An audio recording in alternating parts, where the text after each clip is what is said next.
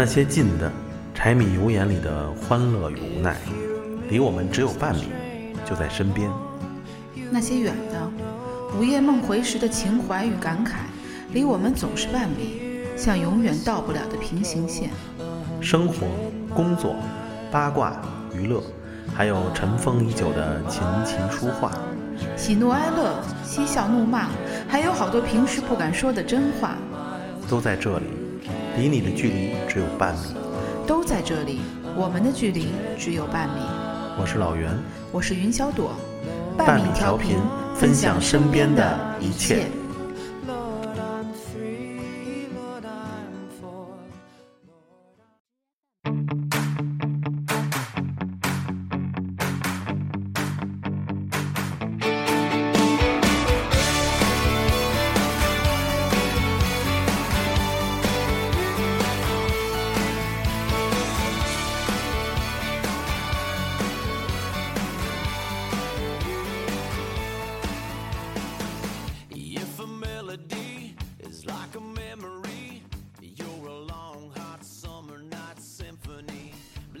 好，我们又开始了我们新的一期节目，欢迎我们的副主播云小朵。你怎么成副主播了？那可不嘛，我是大主播，那不可能有两个大主播。我是小主播。好的，我是可爱的小主播，太恶心了，装嫩了。云小朵，嗯，然后我们一起今天聊一个新的话题，什么呢？嗯，什么呢？你说吧。什么呢？不知道。好吧，我们今天聊一下所有女孩子心中的乐与痛。也是所有男的心中的什么呢？骄傲与失败。我们聊一下健身减肥的话题。嗯，其实我们今天聊这话题有点晚了。人都说五月不减肥，六月徒伤悲，七月徒伤悲，八月徒伤悲，九月徒伤悲。我跟你说，我们通晚了，是因为我们现在又胖了。也对。好吧，我也觉得是。现在聊这个话题特别没有自信，怎么办？哎呀，我们从哪聊？我们是从胖起来的。这样吧，咱俩回忆一下咱们第一次减，咱们俩还真挺巧，俩人都都是减过肥，也都健身减过肥。嗯。但是我可比你有经验对吧？因为你比我老啊。不，这跟那没关系。有关系啊，你老，你经验就多呀。好吧。第一次，你讲讲你第一次健身减肥的时候多大？第一次健身减肥应该是在二。零零一年左右，应该是这个时间，因为什么呢？因为那会儿确实是已经到达了我这个肥胖的一个巅峰。多少斤？当时的分量能够到达二百二十斤。哇，以你一米四的身高来说，确实太沉了。对，那就是一个方块，就是一个集装箱。你错了，那不是方块，嗯，那还是长方形。OK，好吧。嗯，因为当时我记得，嗯，比较明显的一个就是，因为以前那会儿。我们家还没有搬到楼房呢，那会儿都住平房，有发小嘛。嗯。搬到楼房之后呢，就很长时间会碰碰碰不到，碰不见。然后突然有一天，他来我们楼串门找其他的朋友，然后看见我，看见我之后他就第一句：“哟，你怎么胖成这样了？”完了，就这一句。我觉得肯定还有一个后续，然后你就要打他，他就要往外跑，结果你追他的时候被门卡住了。嗯，对对。卡住了，然后卡住了之后呢，我就我就励志，行，要减肥。当天下午我就去报了健身房。我以为你当天下午就截肢了呢，那样就卡不住了。不能，知道吗？然后我就觉得，嗯，其实那就刚开始开始了我第一次减肥。哎，那时候请教练了吗？还是自己练？不请教练，就是那时候有教练吗？两千年的时候特别贵，都会有，都会有，是吧？但是只不过就是，呃，当时的健身房的环境不可能有现在这么好。就是那些器械都比较笨重，呃，而且也不会有说有现在这么多花里胡哨的课程。嗯，其实现在就包括我们，呃，就是你们女孩子跳操啊什么等等，很多都是后来衍生过来的。然后等于，呃，也是为了能够像什么，在那个课程表上显得更加花哨啊，就各种什么普拉提呀，什么什么什么连民族我看都有了。对对对，他就是为了能够。能够充实一下他那个课程表的内容。哎，那那时候你上，那你怎么得到这些健身的知识？是自己学吗？还是就瞎练啊？然后等后来练了一段时间之后，就发现不是那么回事儿，然后就需要人家点播嘛。嗯。然后等于就，其实我用了一个很省钱的方法，那就是偷偷的跟在别的请了私教的人边儿上练，他练什么你练什么，你就听，听一礼拜。其实挺聪明的哈。对呀、你不用亲自去花那，而且你也知道，你看需要减肥的人，其实跟你当时肥胖程度基本上差不多，都很胖。教练不会把你赶走吗？呃，不会，因为偷偷练嘛，在边儿上。你这么大个儿，能有多偷偷啊？偷偷练都挡光，我觉得你别看胖，但心眼也多呀。嗯，也是，肚子里全是心眼儿。所以呢，在那次之后，其实嗯，我的整个的减肥的经历是分了好几次，就是不光是那一次，然后后来那次成功了没有？成功了，多少减了多少斤？减到一百四，哇，用了多久？用了三个月的时间。那是，那我估计应该是一个是高强度训练，一个是节食节的非常厉害。高强度训练，然后后来是节食，其实倒没有，因为我记得在我第一次健身的时候还没有就是饮食平静的这个概念。啊、就是而且那时候其实还有个原因，那时候你年轻，你的代谢很好，对对对，跟现在说实话不一样。跟这个都有关系。但是其实这几次减肥，其实多多少少减减肥啊，应该是减了三次，嗯。因为当中有间隔，嗯，然后等于你发现有间隔之后再胖，就比以前还胖，虽然可能到不了那个分量啊，就变成了，呃，会在肌肉上面会多一层肥肉，就显得又胖又因为肿。对，因为你的肌肉的那个那个型还在，然后对对，又裹一层，对，又裹一层肥肉那种，就变成又胖又肿。哎然后下面再练就又多了层肌肉，然后又多了层肥肉，你这是五花儿啊！对你适合红烧啊！这没错，我其实我其实练的就是一道菜。你这一层肥一层瘦的，就是米饭，我看挺好。所以呢，这个就是，呃，减肥来说，对于我来说，咱们整体来讲，今天我们可能谈不到一些太细节的，呃，一些怎么去减啊，可能涉及不到太细节。但是呢，其实给我的感觉就是，减肥是一个贼船。我觉得胖才是贼船呢，减肥是下来你就上去下来，上去下来嗯，。对，它其实真的是，它是一个很反复的过程。你很恐怖的就是你不觉得吗？其实胖的人的体，这个就是老天给的命。嗯，你是胖的人，你就很容易胖。对你用各种方法，你就要特别特别的努力。对，我记得不是说有一道那个就是叫什么超级减肥节目，嗯他做过跟踪，当时可能那种两三百斤的大胖都减下来了。经过三年的这个追踪，好像几十人还是上百人，只有两个人最后才保持了，保持住对，其他它人全都能够保持会胖。很难，保持对对对。对对因为对，它要求你要有一直那样的单调的饮食习惯，嗯说真的是要保持很好的身材。嗯其实我们平时包括吃的蔬菜啊、水果呀、等等，其实你会发现很多东西，如果你要真的是进入了减肥的那个套餐里面的话，几乎都没有了。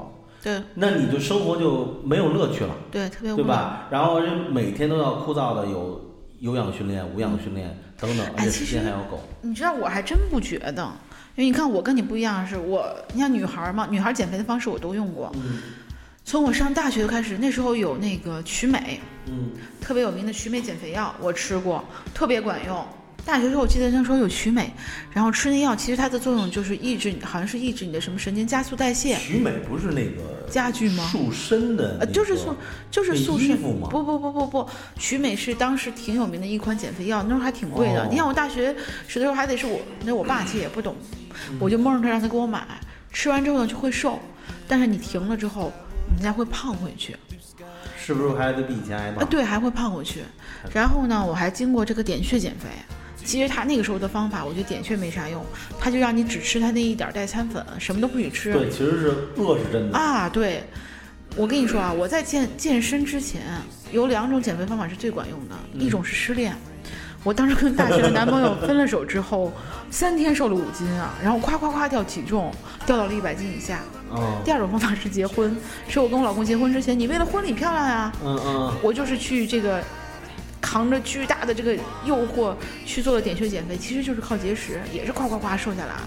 但是那个减肥就是人吃的少之后，我记得我是十月份的婚礼，我九月份先回家，秋天。那还不是很冷，稍微风一吹就感冒，一感冒就发烧，因为你的抵抗力整个就下来了，对对对。也不行。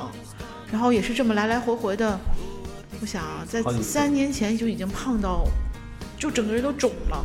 嗯特别特别胖。那时候其实也是因为想着后面你毕竟要再要小孩儿，如果在那个胖的基础上你再去怀孕，嗯，那得胖成什么样？可能再回来你就你就完全放弃自己了。对，从那时候也巧，正好我们同事开始健身减肥。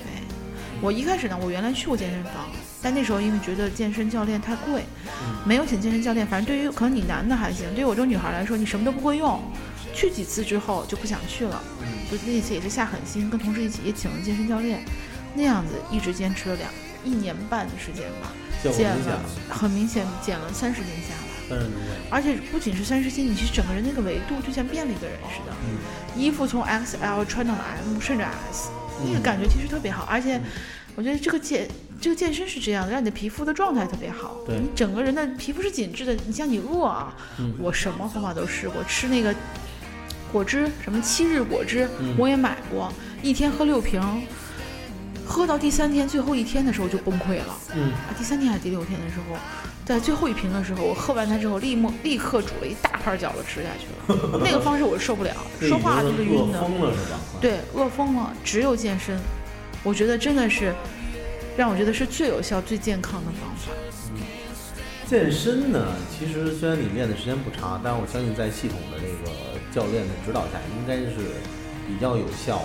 但是就是，对贵是一方面，但是其实你为什么不方向？为什么要一直请他呢？其实你不觉得他教你的东西很多东西到后来是重复的？嗯我他只是觉得在帮你在数数罢了，但是对我来说，它是一种督促。对是一种督促，是有人强迫，还有这个督促，一个是来源于他，嗯一个来源于钱。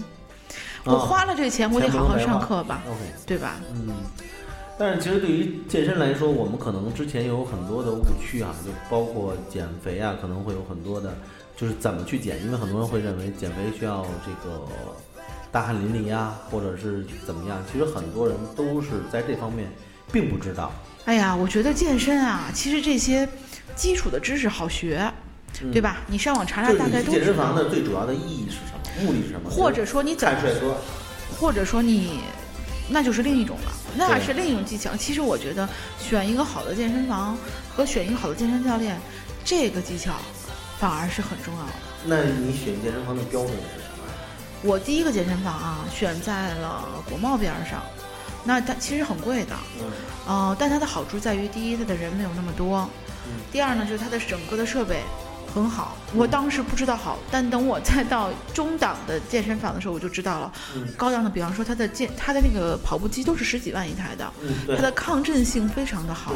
它所有的设备，比方说我们知道一些什么三百六十度的这种呃健身的设备，它的那个包括的哪怕是一个弹力绳，它的设备都是非常好。嗯这是它的好处嗯，但是坏处是在于，第一，他们那里的教练呢，当然很专业嗯，但其实他对待客户，他的销售技巧更强。没错，销售技巧更强，对于老板是好事儿，对于健身的人来说并不是好事情。他会很知道怎么让你去买课，对，他会去区分他的客户。嗯相反，在健身上的投入，让你觉得这是一场商业的游戏，让你去投入更多。嗯当然了，到了坏的健身房，那第一你的设备不好，我倒觉得啊，如果你真的请了健身教练，设备没有那么的重要，因为有教练带着你，他基本上是用一些简单的设备就可以的。对，可是还有一个关键问题在于，可能便宜的健身房里，你选好教练又很难，因为高水准的大部分都在好的健身房里，对他们也需要追求比较好的工作环境。因为他们的，我问过他们，其实也未见得，是因为越高档的健身房，他们的销售压力也越大，这是很矛盾的事情。但是他们也有更高的几率去碰到复活啊，对对，然后那个什么呀，呃，对吧？我嗯，我当时在那个健身房里有一个男孩，真的那个教练帅到，就是你都不敢请他，你知道吗？就是我觉得我对他健身，你真的没有心思健身，就看他了。就是帅，就是那种你想啊，男孩身材好，然后呢，他长得是那种特别洋气的帅，棱角分开不娘，但他又不是那种特别野的那种长相，嗯就特别英俊，就是男模那种长相。嗯就后来我想，我幸亏没没找他做第一个，他手里基本全是富婆。我听说啊，很多会员都不用去上课，他有人一说哟，我这月任务没完成，那富婆一百节、二百节的这么个买法，哦，就是已经我看他跟那富婆经常的，呃，上课的时候聊聊天儿，然后给有的时候我见过拉伸拉了四十五分钟，你就说的这是拉伸啊压，这个这个节目里能说这词儿吗？可以，没问题，真的。不不不，他有专业的，我觉得是这样啊，是这就是我们说到了，你去健身房干嘛？对于我们普通的工薪阶层来说，我进健身房，我花了钱，我真的是要减肥，别的跟我没关系。起码我是这种人，我我不愿意跟你去谈但乱七八糟的东西，你多帅跟我没关系。但还有一些这个孤独寂寞冷的这个有钱少妇们，他更多的就是心灵按摩和肉体按摩一起来。你说的这是健身房吗？你去过健身房吗？现在的 我现在的这种健身房我没去过，所以后来我就从那儿走了，因为太贵了。那会儿大概一节课多少钱？嗯，几年前了，给我们的特别的价格，因为我们是几个人买了好多节，几十节、一百节起，好像我记得都要三百多一节。那是现在都要四，你想你四百五，四百五一节，好像现在都到了四百五一节，一个星期你要上三节，一个星期就是一千三百多，一个月就是四千块。嗯，对，这还是很贵的。确实是。嗯，其实这个健身房啊，从健身房的选择呢，其实我有一个个人观点啊，就是健身房选择，一是地理位置很重要，因为地理位置呢，直接决定了。本身教练的素质和健身房的一个规模，还决定了你能去多少，你能去多少天，不能离自己太远。对对对，这个对于我们来说很关键。要么就是你离家很近，对吧？起码离公司近。对，起码你在家的时候，平时的时候去很方便。对对。其实距离对于我们来说是第一首选的。对。然后呢，再其次呢，其实我去选健身房还有一个标准，就是这个健身房可以不够那么大，但是呢，它里面的器械我们尽量保证是。呃，保持是比较新的，因为一些新的健身房，你会发现不光器械新，而且呢，它还有一什么特点呢？就是还会有很多的优惠活动。嗯，在一开始的时候，在健身房开馆的时候，它一定会有大量的优惠活动，比如买一年赠一年，嗯，对，等等啊，这些活动还仅仅限于呃新建的健身房才会有。可是你知道吗？这也是有风险的。因为这种健身房这种价格，通常都是在它还没有装修完，嗯，你就要去付这个钱。对，这就是那什么预预售对，预售会便宜很多，就跟你买期房一样。对，那个道理。好家伙，就像我当时那个有第一个健身房，就是有一个。预售完了之后有游泳池什么好嘛？游泳池建了以后那面积那小的恨不得扎进去就到那头了。嗯嗯嗯，是。然后呢，我选择了健身房的时候，一般看器械会比较多，因为我一般练无氧运动会比较多。嗯。然后呢，有氧运动呢，其实无非就是跑步跟跳绳。嗯。如果没有太好的跑步机，其实也没关系，跳绳就可以了。就像他们所吹嘘的那种十几万的跑步机，确实有，因为他们跑步机也分很多大的品牌。确实有，确实也保护膝盖，对，保护踝关节，就确实跑步起来，就像你就像在草垫子上跑，对对对，非常的软，非常的软，对，而且呢，无形当中其实其实是减轻了你不该有压力的地方，对，就是让你锻炼本身。不会伤着你自己，对，本来就是一个心血叫什么心肺功能的这么一个一个一个训练，就不要再损伤其他的了。所以这个确实是好设备给我们带来的优点，嗯，但是呢，当然了，这种健身房也一定会很贵，对吧？然后剩下呢，我关注的呢，更多的呢就是它的器械，器械是不是很全？因为它能够练到的肌肉群啊会很多，是不是能够很全面的训练到？这点来说，也是一个衡量健身房的一个标准。晕了？那时候我我听你说完之后，我就觉得我还是找一教练吧。哎，真的，其实对于女孩来说，我觉得你让我研究特别明白这些肌肉怎么围绕哪个仪器，我就愿意找一教练，他带着我，我就大概知道怎么。所以他们就有了市场。可是我真的觉得，就是起码啊，你要真正想健身，那你跟我说，那你到底应该选什么样的教练？我其实去健身房，我不选教练，因为本身我知道怎么练，我知道。我我第一我会看这个教练的型。就是说他自己本身怎么样？我对我其实可能不是太懂，但你说你没吃过猪肉，还没见过猪跑，大概这个人他的形气质是怎么怎么样的？嗯，然后呢？我想想，我第一次去练的时候，是因为我的同事先去练了，这个教练带他一个月就瘦了有十斤。我觉得我通过这个，我觉得这个教练的水准应该不错。第一个教练是个女孩子，我也觉得女孩可能对女孩的生理构造更明白。对，我就找了这个女教练。那说明你没有私心杂念。对对对。我换了一个健身房的时候，我本来也想找一个女教练，结果好油。我一看好嘛，腿比我还粗呢，我心想拉倒吧。就换了一个男孩儿。这个男孩儿呢，看上去挺壮的，练得挺好的，很年轻。我当时想法是，他很年轻，我跟他砍价我有优势，因为我是做市场的。嗯确实，我当时跟他砍到的价格挺便宜的一节。然后呢，他带我练，嗯，有好有坏。好处是在于他没有那么多的心计，嗯他的时间比较空余，嗯然后他都可以为我服务。坏处是在于他的经验不够多，就是有的人他会自己练，他教你的那个经验就不够多。嗯，所以我又换了一任教练的时候，后来那教练恰好走了，又换了一个教练呢，就是一个，嗯，大概三十多岁，他有很丰富的经验。嗯嗯，这种教练的问题在哪儿呢？第一，他很熟了，他在跟你谈课、谈价格的时候，他心里很有数。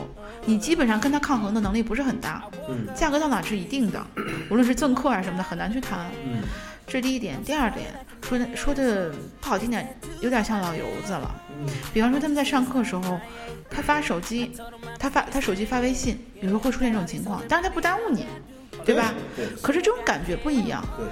对，最简单一个道理，比方说我们做某些动作，如果他全程看着你，他去帮你指导你的肌肉、你的细微的动作的时候，你是不一样的。嗯他只是看手机看你两眼，其实有些动作的时候你可能没有到位。嗯对，好在那个时候我有了一些健身的基础，我会有意识的去问，嗯去问他一下。嗯、所以说我觉得一般来说凡事都没有万全，年轻的教练和老的教练通常都会有他的问题。嗯如果你找一个什么都好的，他可能他的问题就是贵。对这个东西是你很难很难去避免的，对。对吧？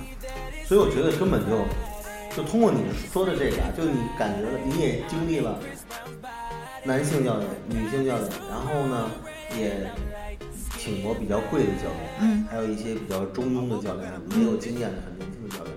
其实在这当中，对于你来说，就真正减肥的原动力和真正能够让你变成你喜欢的样子的时候，其实真的是不在于他们。你自己很重要。第一，你自己要有这个动力；对第二，你自己还是要用心去学。对，就是每个人你可以问，比方说啊，我现在又换了一个教练，是因为我这个生孩子期间那个教练走了，嗯然后呢换到这个教练的时候，他很聪明，因为他是私教的经理，嗯他知道，呃，他希望他希望你来多买课。我就问他，我说我一星期现在只能上两节，因为我的想法是，第一，我出去上三节课，我太花时间了，要照顾小朋友；另外呢，也确实三节课来说，我觉得有点贵，上两节课我可以中间有些时间在家练。嗯我就问他，我说那我在家可以做些什么？他告诉我的是，你在家就少吃就行，练到这儿来练，因为他希望你增加到这儿的时间。对，那对于我来说，我怎么办呢？我一次一次又一次的问你，我这次问你在家练什么，你不告诉我，下次就问你，哎，我吃饭的时吃完饭之后，我想顺便练几个动作，能教几个动作？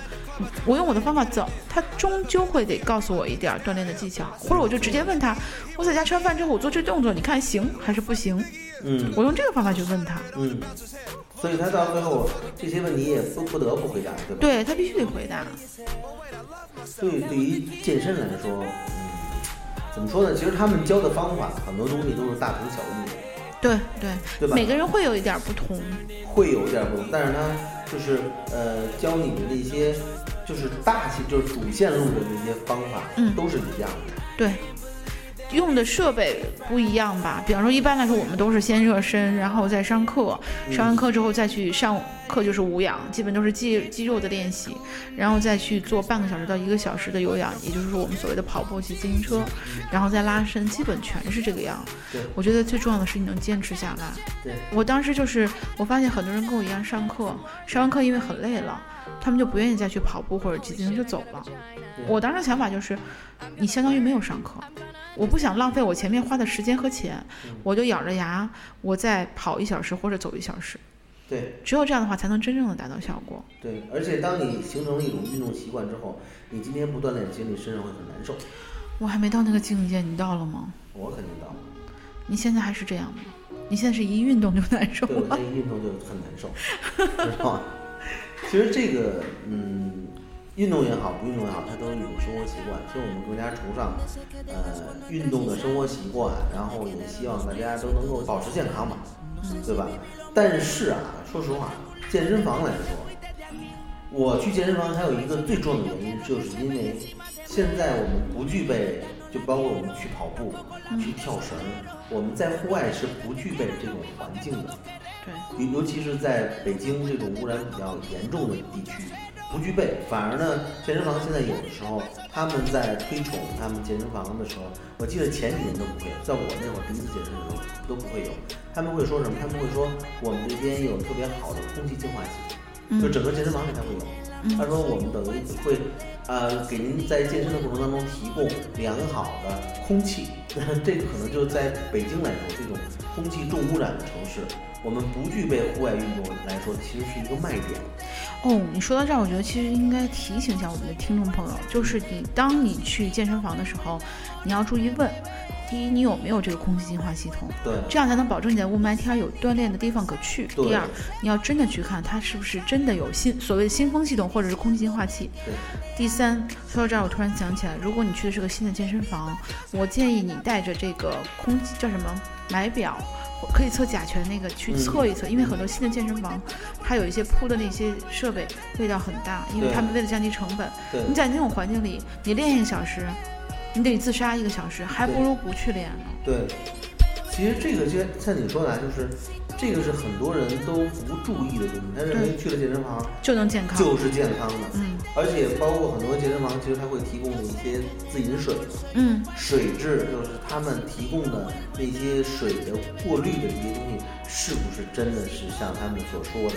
然后我去换滤芯，因为你都知道，就往那一按，直接就能够对着。水去喝了，对吧？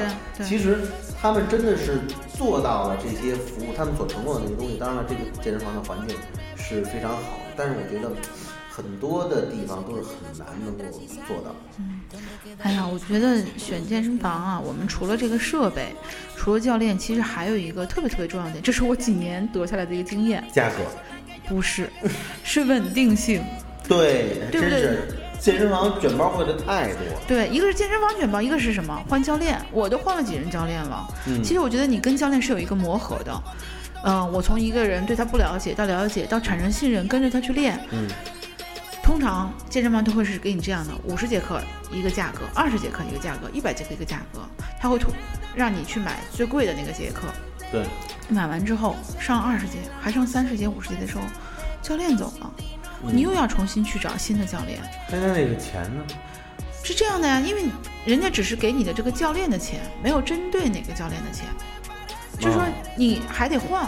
健身房可以给你换，但对于我来说，我是重新再去新的一轮的磨合，我就遇到这个问题了。嗯，我在怀孕之前，我那个教练离职，然后呢？我当时的想法是跟着他就一块儿走了，或者说我就不练了。嗯，结果跟健身房谈的时候谈了半天是可以退课，但是只退你百分之七十八十的钱。我当时想就退吧。嗯，结果可好，就退这百分之七十八十，一共十几节课，二十几节课。嗯，退到我生完孩子，那钱还没退到卡上呢。我心想得了，我接着就再去练吧。这个我觉得是不是他们这也是他们一种策略？拖就拖延嘛。对，就拖到你还得了。反正我也给不出来，得了，我还是把这个钱消耗了吧，我去练了吧。对对对，当然了，可能对于我这样人说还好，就是我反正最后还想练，而且我回到那个健身房之后，发现基本我之前认识的所有的老教练都没有了，都不在了。我当时就跟那个私教经理说，我说如果还有老教练，我起码知道谁好谁不好，我可以挑。对，你现在这样的话，最后还好，是因为我唯一认识的一个。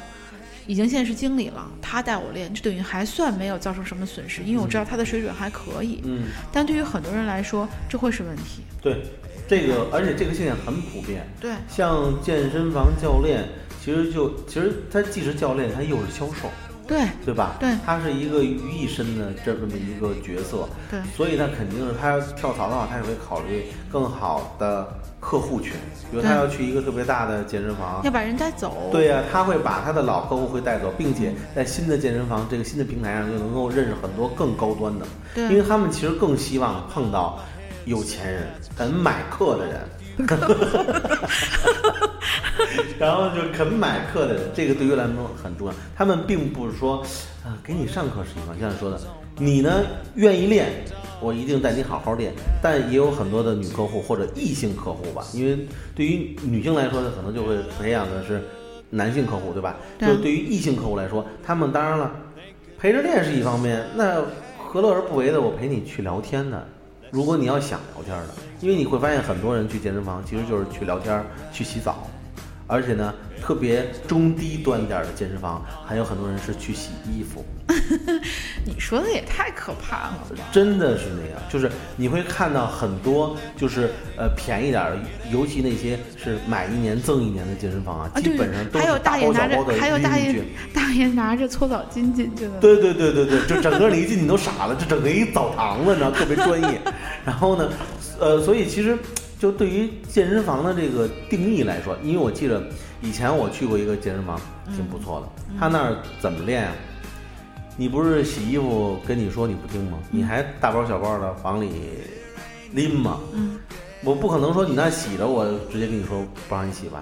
他就卖那个洗澡的时间卡，哦他等于你洗澡是有固定时间的。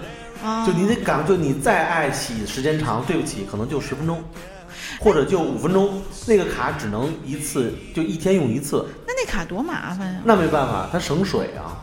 我说实话，我觉得是不是这个去健身房也够计较？我觉得一般健身房就采取的方法就有这么几个人，我认了，嗯，对就这。样。但是你知道，它会是一种那个传播效应，因为有人哎，他可以写，而且他们，尤其是女的，知道吗？他们就会更可以洗衣服，真的是大包小包。哎，真的我，我觉得你说那是好多年前。你说现在女孩儿就算能洗，我巴不得回家拿洗衣机洗。你说为了那点儿钱，但是你说的是女孩儿，现在很多大妈大妈也去健身。不要这样抹煞我们大妈。大妈也时尚了，忙着跳广场舞，没有时间去洗衣服。所以让他们不光是去去健身，他们健身的同时还把家务都干了。哦，对，你说到这儿，其实我还想提醒一点，我觉得啊，去健身房最好你是以健身为目的，不要以游泳作为主要目的，因为我觉得大部分的健身房，它即使有游泳池，第一从池子的大小上都不是太符合标准规范，都会缩水；第二，它的水通常换的会很久。我听我们那个。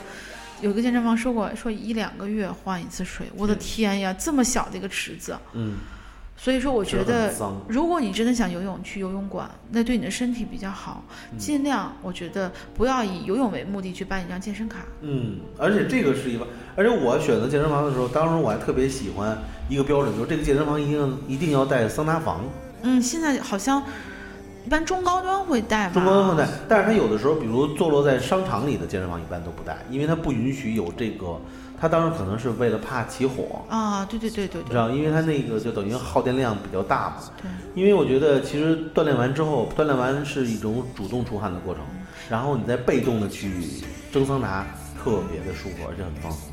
啊，说到这个，我突然想起，还可以给大家推荐两种啊，因为很多人去健身是这样，你花了健身的钱，你再花私教钱，你会觉得贵。对吧？因为一节课一算下来一个月几千块，你还可以选有一种这种小班授课的方法，就是他一节课呢，我就是每次都是十几个人，一两个教练一起带着你们练，嗯，因为你大概十几个人一起练的时候，一个教练你也基本能得到有效的指导，大家大部分的问题是一样的，对，但是平摊下来呢，可能一节课算下来只有一百多块钱，等于比私教要便宜一半儿，效果呢可能稍微打一点折扣，嗯。确实跟一比一不一样。对，我觉得可以选这种。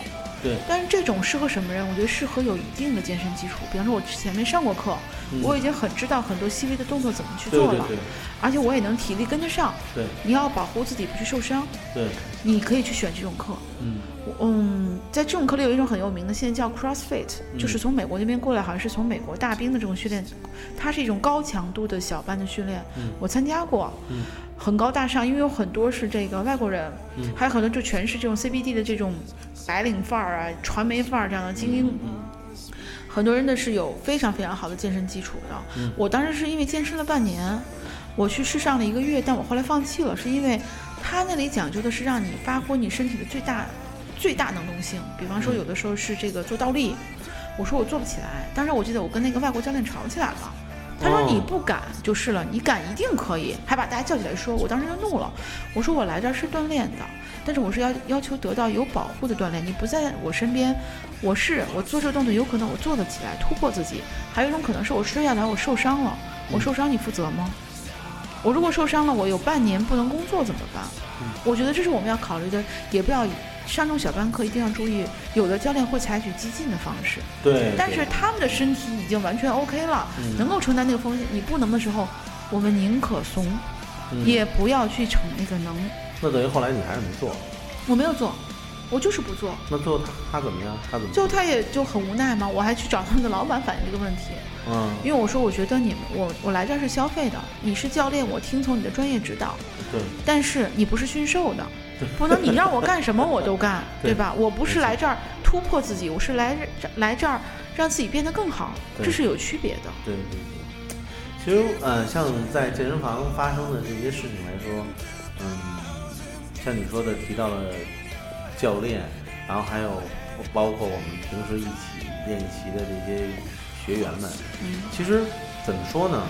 嗯，在健身房的那段日子里，能够发生很多很多事情。嗯，但是呢，总而言之，最后你发现，其实，在健身房里，你最应该学会的，就是教练每次指导你的那个动作，对，记住它，然后呢，并且呢，严格的执行，形成你你一种的动作习惯。对，然后之后你会发现，其实你不用再请教练，就是他只是像你刚开始说的，他可能对你是一种督促。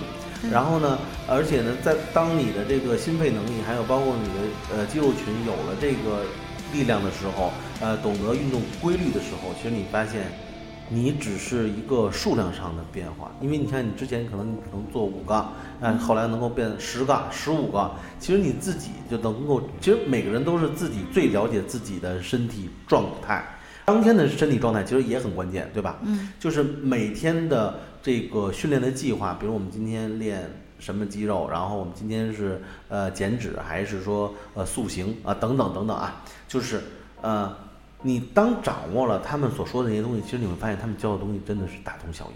嗯，哎呀，我是不是太像为 健身教练代言的人啊？我是觉得是这样啊。对于很普通的大众来说，如果你真的去健身，我建议你可以先从请一个教练开始。嗯你可以只买十节课、二十节课，确实不用上来买这么多。如果你的经济有限的话，嗯啊、你其实我觉得首先学会的是怎么保护自己。你看教练会教给你，我现在就知道，我们起来的时候不要用腰的力量，我们拿重物要用腿起，这样是保护你的腰。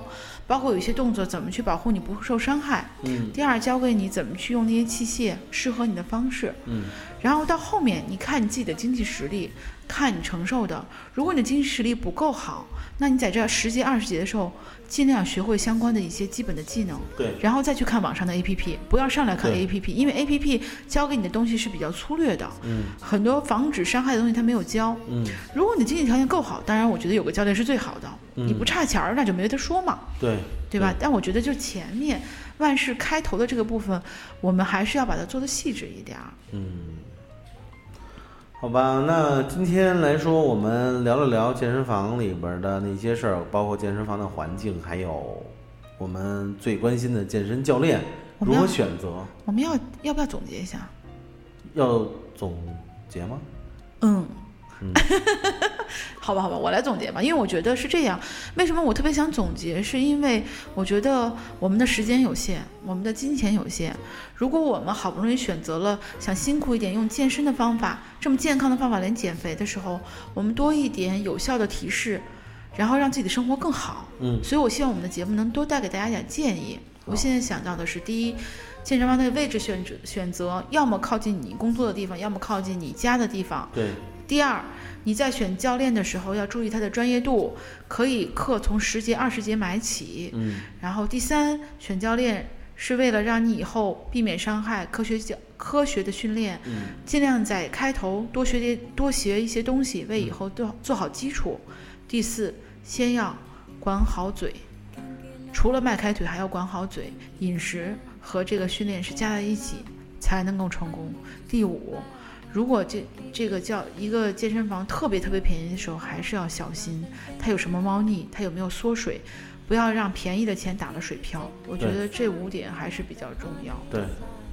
OK，那好，那我们今天对于健身房的话题暂时告一段落，因为我觉得这个话题是一个可以长期聊的。如果以后我们有机会的话，可以请更专业的教练跟我们一起做一期节目，然后让我们让咱俩和我们的听众一起听一听更专业的指导。我觉得如果我们的听众有什么相关的问题，也可以给我们留言。嗯，然后呢，我们以后也可以找专人来解答。好的，没问题。那好，这里是风雨者的老袁。我是云小朵好，那我们今天的这期节目就到这里，啊，我们下期再见，拜拜。拜拜。